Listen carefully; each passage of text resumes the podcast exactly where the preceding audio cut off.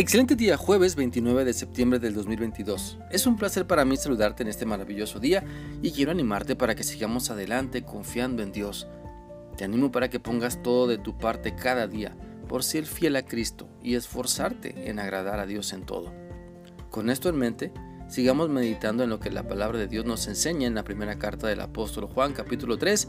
Hoy vamos a leer el versículo 1, el cual dice así. Miren lo grande que es el amor que el Padre nos ha mostrado hasta llega a ser posible que seamos llamados hijos de Dios. Y eso es lo que de verdad somos. Por eso la gente del mundo no nos conoce, pues el mundo no conoce a Dios. Por medio de este pasaje de la palabra de Dios se nos invita a conocer y a reflexionar en lo grande y maravilloso que es el amor de Dios, en poder estar conscientes en todo lo que Dios nos da porque nos ama y siempre quiere lo mejor para nosotros. El amor de Dios siempre ha sido su mayor distintivo, siempre su amor se ha manifestado hacia la humanidad de diferentes maneras y todas ellas siempre buscan acercarnos más a Él, pues el plan de Dios es que conozcamos nuestra necesidad de tener una mejor relación de amor con Él.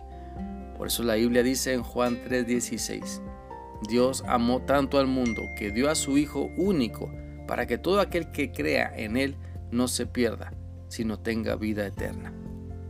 Nadie nunca nos ha amado como nuestro Padre Celestial. Su amor supera toda expectativa humana.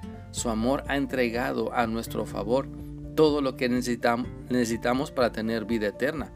Somos hijos de Dios cuando reconocemos su amor, cuando recibimos su salvación por medio de su Hijo Jesucristo que se entregó en la cruz por nosotros, cuando nos comprometemos entonces a obedecerle para siempre.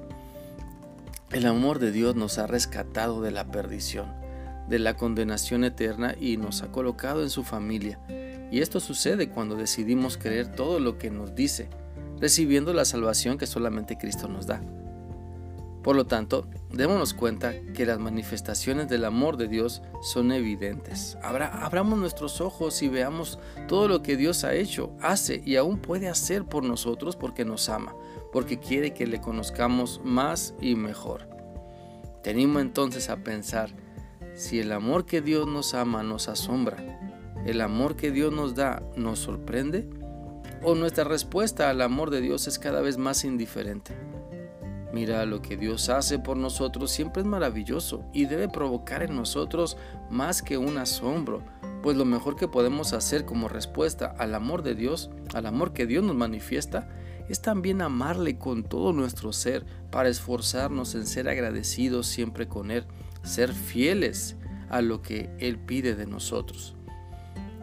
Por lo tanto, te animo a reflexionar en cómo estás respondiendo al amor de Dios. ¿Has descubierto con cuán grande amor Dios te ama? ¿O aún quieres seguir actuando como si nadie en este mundo te amara? Mira, no te dejes engañar. Abre tus ojos y date cuenta de que Dios está más cerca de ti de lo que te imaginas y quiere que abras tu corazón para que le dejes entrar y así transformar tu vida para bien y para siempre con su maravilloso amor.